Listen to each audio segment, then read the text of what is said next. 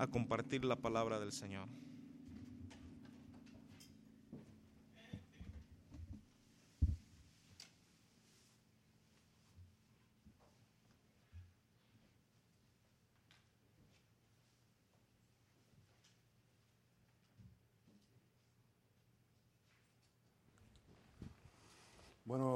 Buenos, días hermanos. Ah, estaremos entre poquito celebrando la Santa Cena y atrás, eh, al entrar, había ah, estos vasitos. Si no lo recogió ahora cuando oro, se puede levantar y ir corriendo a buscarse uno, ah, porque después del sermón estaremos mirando la Santa Cena, estaremos observando la Santa Cena. Estamos en Mateo capítulo 26 y estaremos leyendo desde el versículo 6 hasta el versículo 16. Si podéis poneros de pie para la lectura de la palabra de Dios. Mateo capítulo 26 y estaremos leyendo desde el 6 hasta el 16. Dice la palabra de Dios. Y estando Jesús en Betania, en casa de Simón el leproso, vino a él una mujer con un vaso de alabastro ah, de perfume de gran precio y lo derramó sobre la cabeza de él estando sentado a la mesa. Al ver esto, los discípulos se enojaron diciendo, ¿para qué este desperdicio? Porque esto se podía haberse vendido a gran precio y haberse dado a los pobres. Y entendiéndolo Jesús les dijo, ¿por qué molestáis a esta mujer? Pues ha hecho conmigo una buena obra porque siempre tendréis pobres con vosotros, pero a, mí no siempre me tendréis, porque al derramar este perfume sobre mi cuerpo lo ha hecho a fin de prepararme para la sepultura. De cierto os digo que donde quiera que se predique este evangelio, en todo el mundo también se contará lo que ésta ha hecho, para memoria de ella. Entonces uno de los doce, que se llamaba Judas Iscariote, fue a los principales sacerdotes y le dijo, ¿qué me queréis dar y yo os lo entregaré? Y ellos le asignaron treinta piezas de plata. Y desde entonces buscaba oportunidad para entregarle. Oremos. Padre Santo, gracias por tu palabra. Ah, gracias que tu palabra nos transforma, como escuchamos del hermano Miguel Ángel. Gracias que tu palabra ah, nos cambia de quien éramos a la imagen de Jesucristo. Te pido ahora, Padre Santo, que podemos reflexionar sobre este texto, lo podemos mirar, lo podemos aplicar a nuestras vidas. Padre, no solamente para ser oidores de la palabra, sino hacedores de la palabra. Y esto te lo pedimos en el nombre de Cristo. Amén. Podéis sentaros.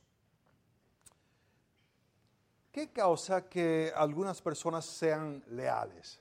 Pero leales, leales. No estoy hablando así de leales, de, pero de lealtad, lealtad. Como por ejemplo en noviembre 18 de 1978, ¿se acuerdan lo que ocurrió con uh, Jim Jones allá en Guyana? Que tenía 900 uh, americanos, se habían ido de aquí hasta allá para empezar una nueva ciudad, una nueva sociedad religiosa. Y en un día, el 18 de noviembre, les ofreció una bebida que tenía un veneno y ellos se lo tomaron voluntariamente. 900 personas muertas. ¿Qué causa ese tipo de lealtad? ¿Qué causa que una persona sea desleal? Desleal. Sabemos la historia de Julio César que en un momento determinado vino el uh, Brutus, uh, se le acercó y uh, era un senador, un amigo de él, y en un momento estaba el César ahí y vino y le puso la, la daga en la espalda.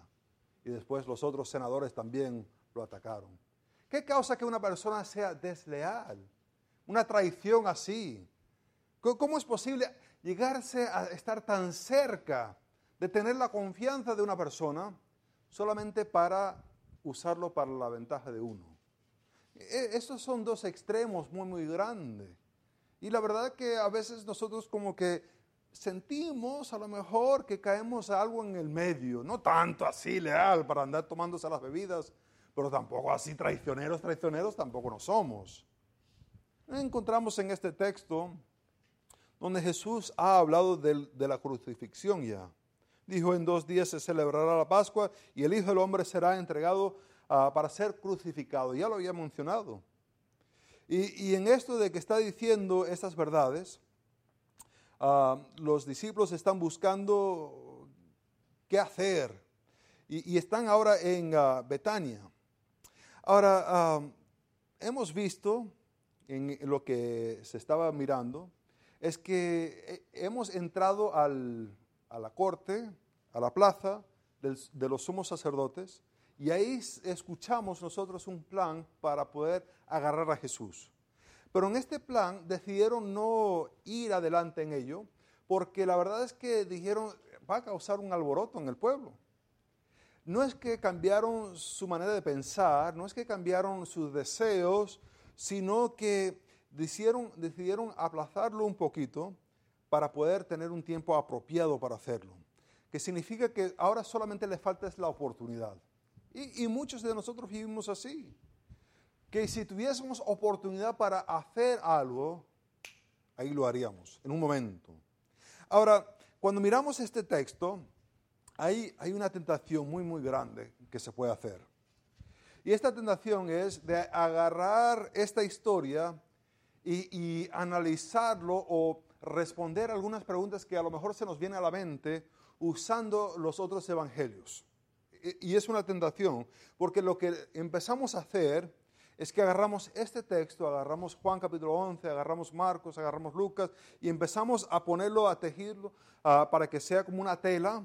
Y, y, la verdad es que lo que hacemos es que creamos un nuevo documento, llamámoslo el Evangelio según N, nuevo.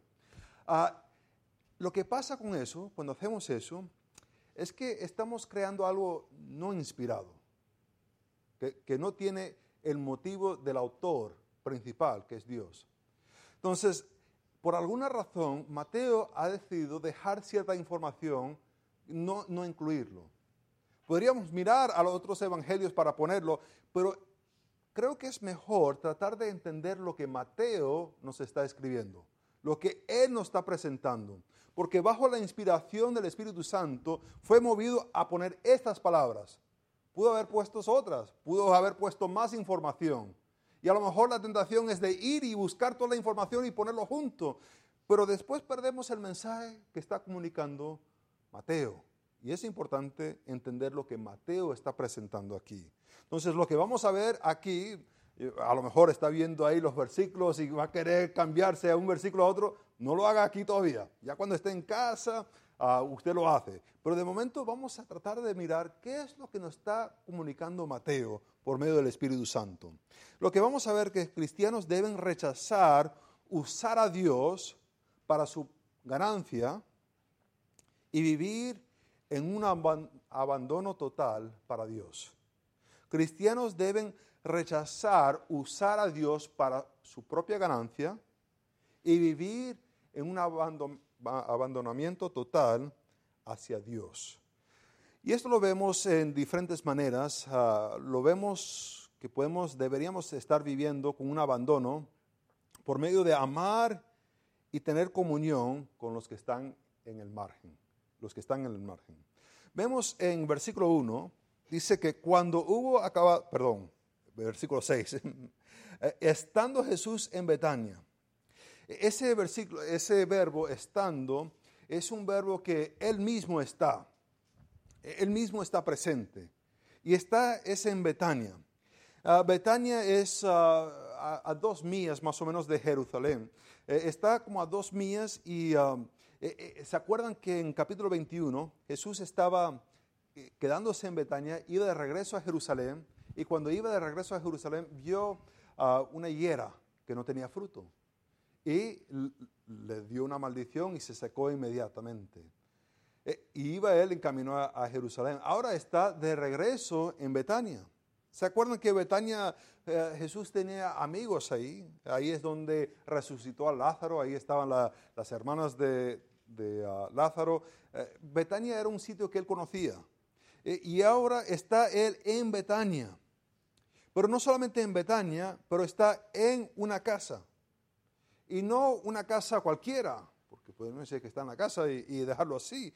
Pero Mateo eh, eh, pone eh, un poquito más detalle y dice que está en la casa de Simón el leproso. ¡Wow! ¡Qué fuerte! ¿Cómo que Simón, Simón el leproso?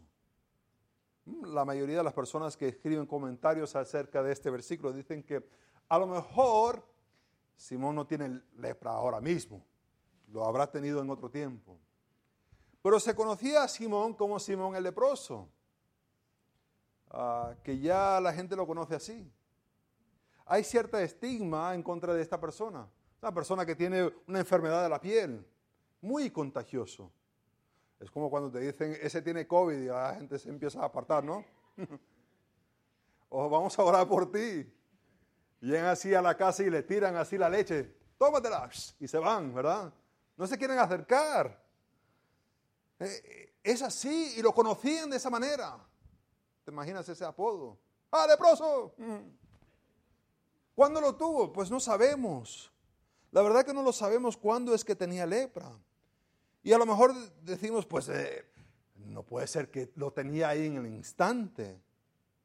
Bueno, sabemos que en capítulo 8 de Mateo que Jesús ah, se le vino un leproso, terminando de hablar de el sermón en el monte, eh, bajando, se le acercó un leproso y Jesús lo tocó.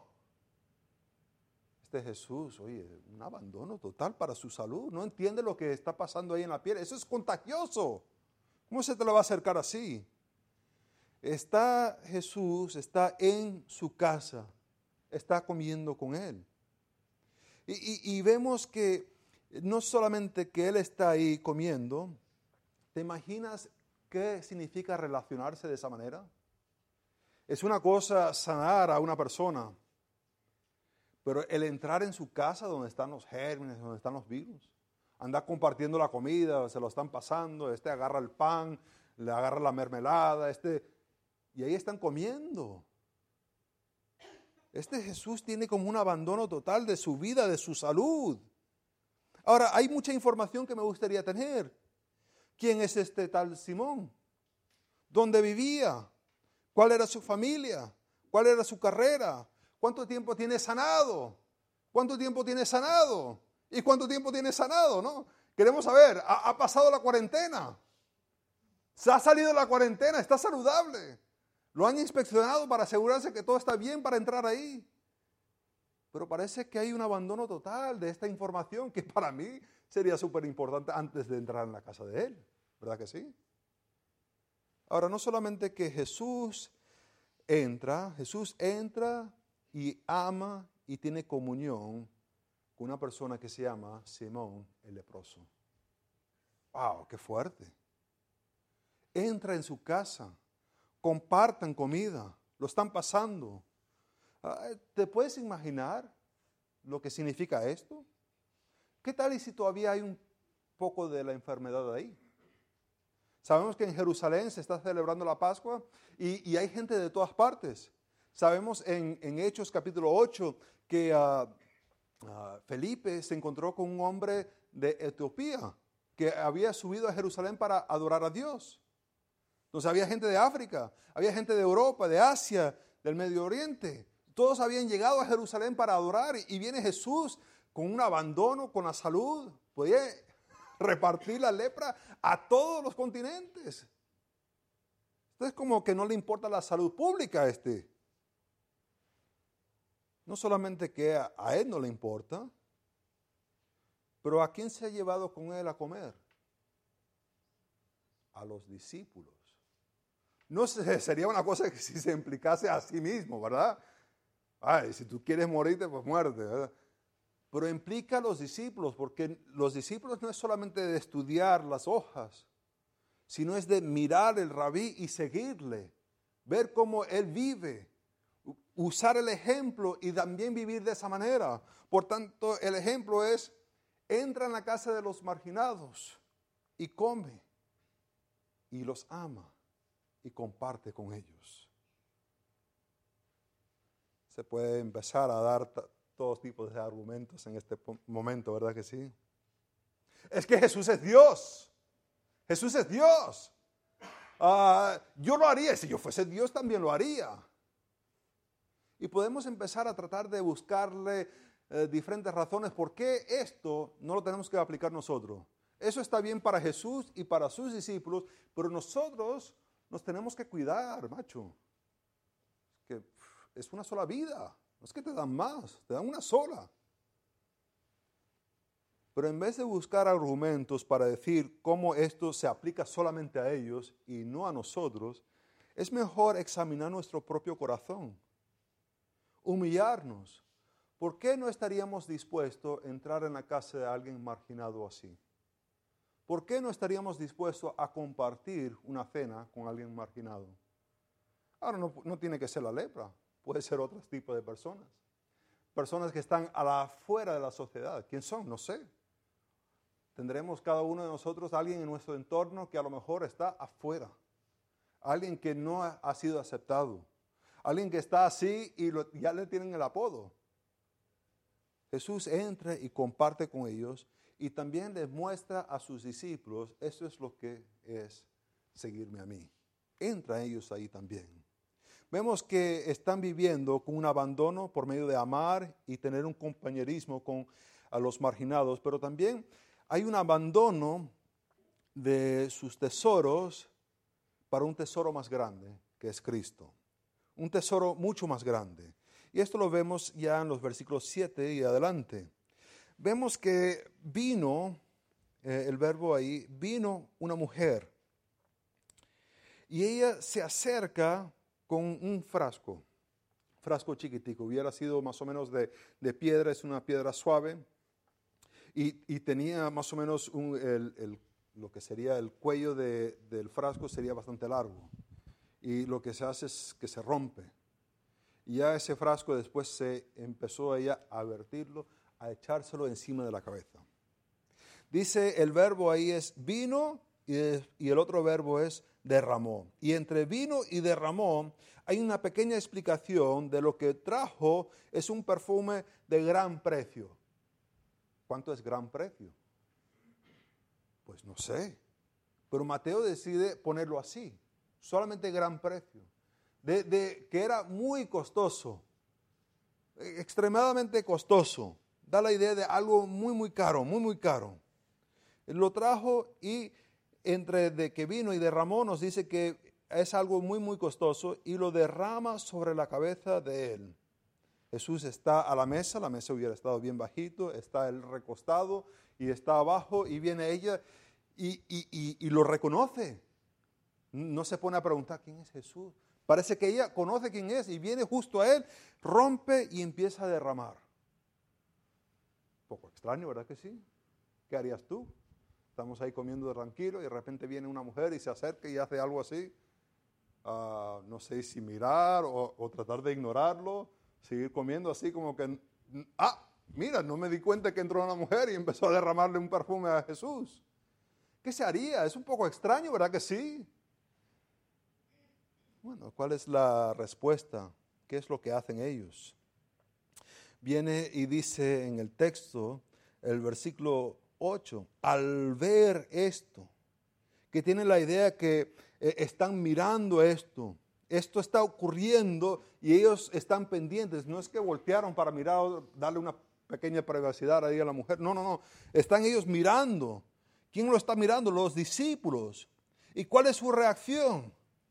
Se enojaron, se enfadaron. Dice, ¿para qué este despredicio? ¡Wow! ¡Qué fuerte! Esa palabra enojado es la misma palabra que se usó en Mateo capítulo 20, versículo 24. ¿Se acuerdan que vino Santiago, Jacobo y Juan y, su madre le preguntó y si ah, ellos podían estar del lado derecho y el lado izquierdo de Jesús? Y los discípulos al escuchar esto se enfadaron. Puedes imaginar la, la emoción que está causando esto. También es usado en Mateo capítulo 21, versículo 15 y, es en referencia de los ah, escribas y de los sacerdotes, porque están viendo todas las cosas que Jesús está haciendo, están escuchando los niños gritar, Osana, ah, hijo de David, y, les dio, se enfadaron. ¿Te puedes imaginar entonces el sentimiento que están teniendo ellos? No es que están como, e, esto está interrumpiendo nuestra comida. Ya, ya, ya termina y podemos seguir comiendo. No es así. Es que se han enfadado, se han puesto muy molestos por esta acción. Y ahora, la, pregunta que nos tenemos que hacer es, ¿por qué están ellos pensando que es un desperdicio? Y, se puede mirar de, otra, de, dos formas. Es que es un desperdicio porque el perfume se aplicó a alguien que no lo merecía. Sería bastante difícil, ¿verdad? Decir que Jesús no se merece ese perfume. O es un desperdicio el usar ese perfume, que es lo que ellos van. Porque su argumento es, por, versículo 9, porque esto podía haberse vendido a gran precio y haberse dado a los pobres. ¡Ah, qué espirituales estos! Son bien piadosos estos hombres, ¿ah? El, el, venderlo y así entregarlo a los pobres. Y parece que encaja con Mateo capítulo 25, porque se acuerdan que va a haber este juicio de las ovejas y de los ah, cabritos y, se va a dividir. Y por una parte las ovejas eran los justos porque eh, estaban ellos preocupados por los pobres. Daban comida, daban agua, daban ropa, visitaban. Y a lo mejor parece que están como que ah, diciendo lo mismo que Jesús dijo. Pero es que hay un pequeño problema. Y es versículo 10. Porque dice, entendiéndolo Jesús, que tiene la, idea de que reconoce lo que están pensando. Es decir, sus labios están diciendo una cosa y su corazón está otro. Puedes imaginar viendo todas las cosas que han visto ellos y piensan que pueden engañar a Jesús pueden decir unas palabras tan elocuentes como vender eso y darlo a los pobres y, en verdad crees que Jesús lo va a creer. ¿No va a conocer el corazón? A veces nosotros actuamos como los discípulos, ¿no? ¿Qué tal hermano? Dios le bendiga. Ay, qué fastidio esa persona. Para adelante. Como si Dios no supiera lo que está ocurriendo aquí en nuestro corazón. Como si él está, ay, mira lo que dijeron, ay, qué tierno estos hijos míos. Dios conoce lo que está ocurriendo en nuestro corazón. Y dice el versículo 10, entendiéndolo Jesús les dijo, ¿por qué molestáis a esta mujer? Que la implicación es que la mujer todavía está ahí y ellos están hablando. ¿Te imaginas? Ni siquiera dejaron que saliese para empezar a dar sus charlas y tal igual. Ni, siquiera supieron, por ejemplo, esperarse un momentico a que ella se vaya y después ponerse a hablar de, la persona. Es lo que hace una persona de respeto, ¿no? Espera que la persona se vaya y se pone a hablar de la persona mal, ¿no?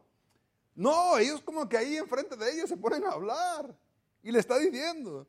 Y Jesús le dice, ¿por qué la estás molestando? Pues lo que ha hecho conmigo es una buena obra. O es una obra de belleza, se podría decir también. E, es algo bello lo que ha hecho. Es algo útil que ha hecho. Porque siempre tendréis pobres con vosotros, pero a mí no siempre me tendréis. ahí está hablando lo que dijo antes en el versículo 2, de que ah, iba a ser crucificado y entregado. Entregado y crucificado. No siempre me, pero siempre tendréis los pobres. Ah, porque al derramar este perfume sobre mí, cuerpo lo ha hecho a fin de prepararme para la sepultura. ¿Cómo es que sabía ella eso? De que lo iba a matar, de que iba a ser crucificado, que iba a morir. Pues ella había prestado atención y a base de la información, de la revelación que ella tenía, ella está actuando de acuerdo a esa revelación. Que en contraste los discípulos como que ignoran por completo, como que ni cuenta se dan, ahí están comiendo, agarrando la comida y, después están molestos con esta mujer. Ahora, en, esto que vemos, ah, e, esta mujer que, da esto, parece que está dando unas declaraciones en contra del pobre, como que o puedes dar al pobre o puedes dar a Dios. Pero creo que presenta algo aquí más importante. Ah, el tener buenos pensamientos tener buenos pensamientos no es igual estar pensando los pensamientos de Dios. Y eso hay que tenerlo bastante claro, porque a veces nos distraímos con buenas intenciones y no son las intenciones que Dios tiene para nuestra vida. Ahora, en, esto que ella está haciendo esto, uh, e, e, es curioso porque dice, de cierto os digo que donde quiera que se predique este evangelio, en todo el mundo también se contará uh, lo que está, esta ha hecho, para memoria de ella. ¿Y quién es ella? Pues Mateo no nos dice. Eh, hay que estar recordándola. ¿Pero quién es? Y él decide ausentar el nombre de ella. Nos vamos a recordar de ella, pero no sabemos quién es. Y es algo bastante curioso de, ella, que esta mujer que no se conoce dio un regalo muy costoso. Y Jesús dice que este regalo se dio para su sepultura.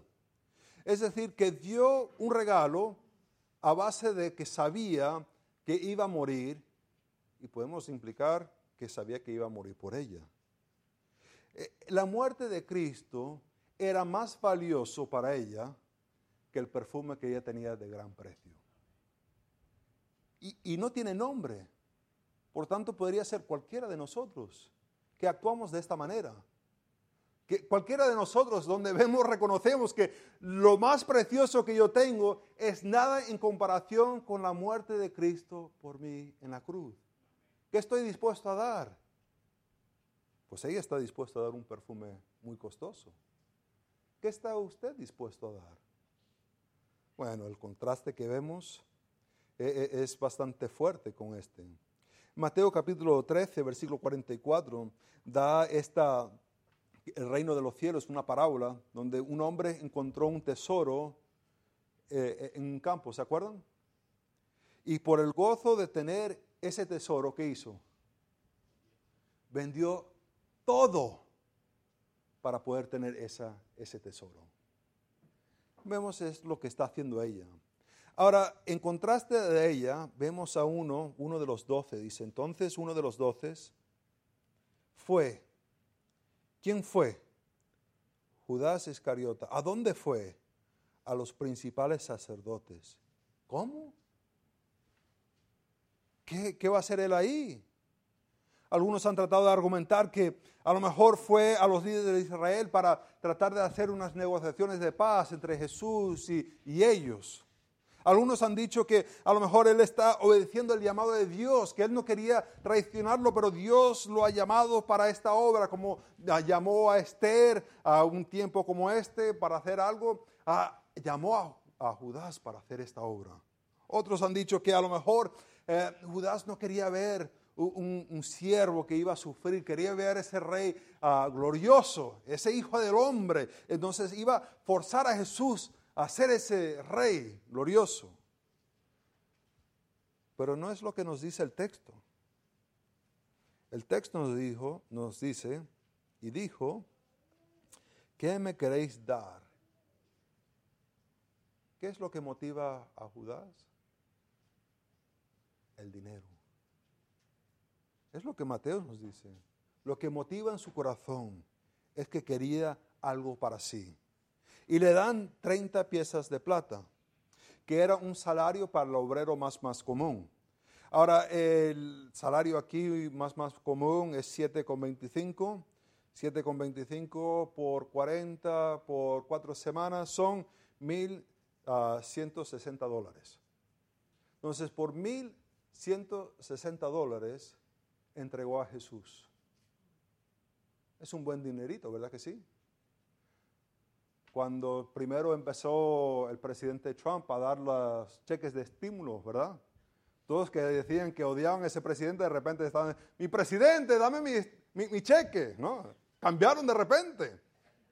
Dos mil dólares, mil cuatrocientos, no me acuerdo cuánto era. Mil, uh, mil cien, sesenta pero no es nada en comparación con traicionar a Jesús. Hay algo interesante en que el momento que decidimos ser rebeldes a Dios, de traicionar a Dios, el pecado que queremos hacer sí da algo, porque lo queremos hacer. Pero en verdad el valor que da no es nada en comparación con traicionar a Dios. No es nada. ¿E, ¿Es algo tener 1.100 dólares? Pues si me los das, estaría yo muy agradecido. Pero es nada en comparación con traicionar a Dios. Un momento de placer, es decir, voy a hacer las cosas a mi manera. Es una traición en contra de Dios. Es ir a nuestro corazón en vez de seguir a Dios. Vemos el contraste de una mujer que entrega todo, algo muy costoso, en agradecimiento a la muerte de Cristo, y otro que usa a Cristo para tener una ganancia. Y hoy mismo a lo mejor encontramos estas dos personalidades. O estamos en el lado de esta mujer que entrega en gratitud, o estamos en este lado de usar a Dios para nuestro propio provecho. Usarlo como si fuera un genio. Ahí le sobamos, ahí sale y empezamos a pedir, a pedir y a pedir. Estamos aquí hoy mismo, de uno o el otro. ¿Quién es usted? ¿De cuál lado está? ¿El que entrega lo que es precioso o el que usa a Dios para su provecho? Oremos. Padre Santo, gracias por este texto. El contraste es bastante grande. Padre, si hay alguno aquí que ha tratado de usarte a ti para su propio provecho, que no es que están viviendo en gratitud a ti, sino que quieren usarte, Padre, que hoy puede ser el día del arrepentimiento, que pueden gozar de una relación íntima contigo, que pueden gozar de, la muerte de Cristo en la cruz, que les dio una justicia, una justicia que ellos nunca iban a poder tener, para que pudieran estar en tu presencia, Padre Santo. En gratitud vivir entregando lo más precioso por lo que ha hecho Cristo en la cruz. Padre, ahora que vamos a estar entrando en este tiempo de la Santa Cena, te pido que podamos examinar nuestros propios corazones. En el nombre de Cristo lo pido. Amén. Estaría yendo a 1 Corintios capítulo 11. Vemos en 1 Corintios capítulo 11 que hay una advertencia de no tomar de la Santa Cena indignamente. Y hay la exhortación de examinarnos antes de tomarlo, de ver que hay que nuestra relación con Dios esté bien. ¿Qué es la Santa Cena? Pues es un símbolo. Es un símbolo que representa una realidad bastante grande. Una realidad que por nuestros propios méritos no pudimos acercarnos a Dios para nada, sino que por medio de tomar a Cristo, tomarlo para nosotros, podemos tener acceso a Dios.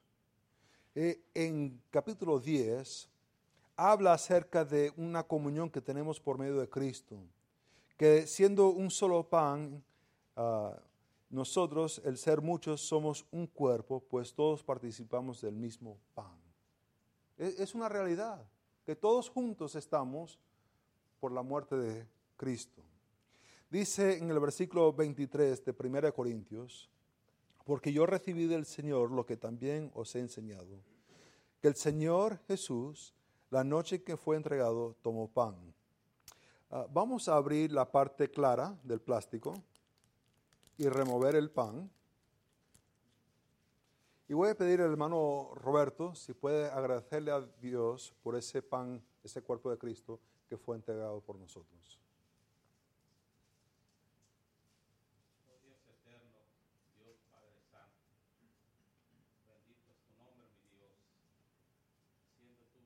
para darte gracias por este momento tan especial en el cual reconocemos que tú has hecho una obra maravillosa en nuestras vidas a través de la muerte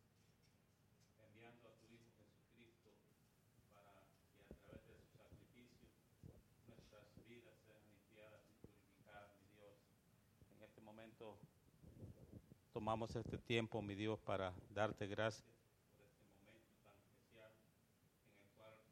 eterno,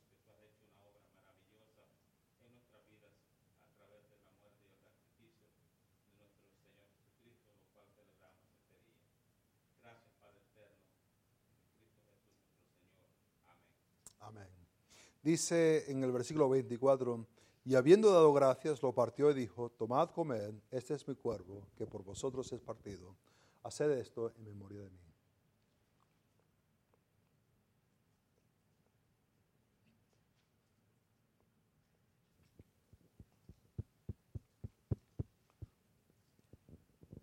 El versículo 25 dice, tomando también la copa. Ah, vamos ahora a abrir la parte púrpura.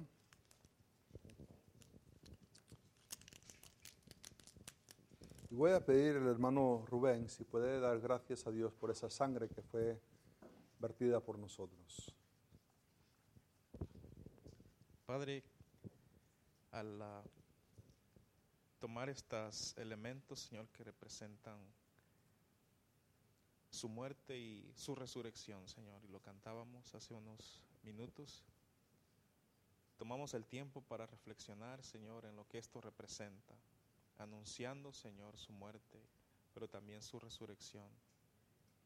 El llamado a recapacitar de cómo vivimos nuestras vidas, Señor Jesús, es importante. Y queremos hacerlo con toda la reverencia, Señor, que usted se merece. Porque usted derramó su sangre preciosa, Señor Jesús, en la cruz del Calvario, con la cual hemos sido limpiados. Todas nuestras llagas, Señor, han sido limpiadas y sanadas. Gracias Señor porque ah, recordamos que fue una muerte cruel. Tu cuerpo fue lacerado, Señor. Clavos fueron enterrados en, en tus manos y en tus pies, Señor, virtiendo así pues tu sangre. Todo eso lo hiciste por amor a mí, Señor Jesús. No mereciéndolo, Padre, porque me alejé y me encontraste en pecado, Señor Jesús, pero lo hiciste por amor. Gracias, Señor, gracias por tu sangre derramada en la cruz del Calvario. Y este vino representa precisamente eso. Te damos a ti el agradecimiento con todo nuestro corazón. Amén. Amén. Dice, esta copa es el nuevo pacto en mi sangre. Hacedlo todas las veces que la bebieres en memoria de mí.